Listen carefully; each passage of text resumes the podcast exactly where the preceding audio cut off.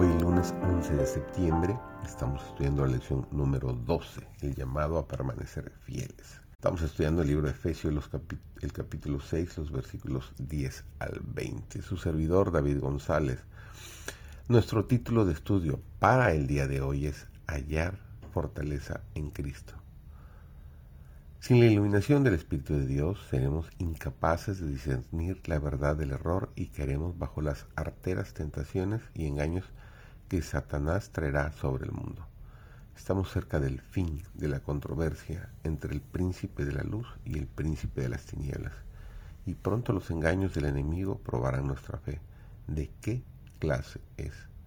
Si alguna vez hubo un tiempo en que tuvimos necesidad de fe, e iluminación espiritual es ahora.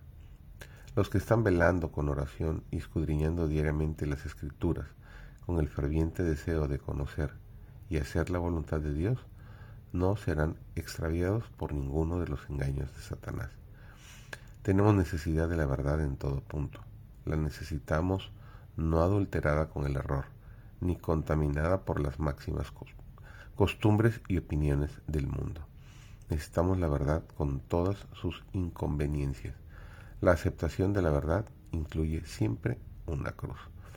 Pero Jesús dio su vida en sacrificio por nosotros y no le rendiremos nuestros mejores afectos, nuestras más santas aspiraciones, nuestro servicio más pleno.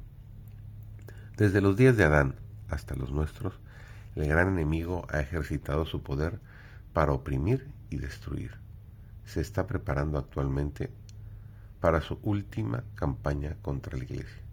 Todos los que se esfuerzan en seguir a Jesús tendrán que entrar en lucha con este enemigo implacable.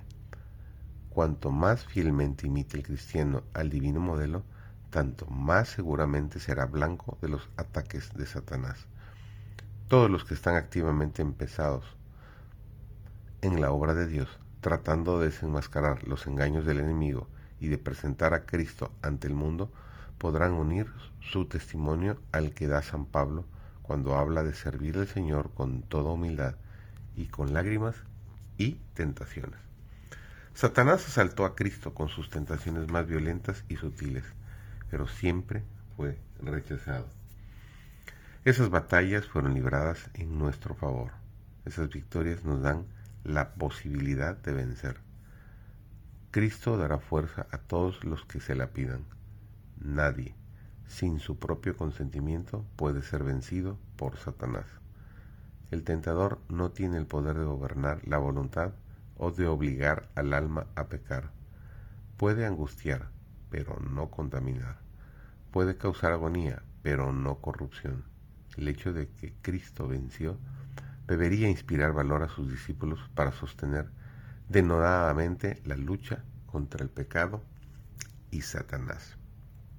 Los hijos de Dios son sabios cuando confían solo en la sabiduría que viene de arriba y cuando no tienen otra fuerza sino la que viene de Dios.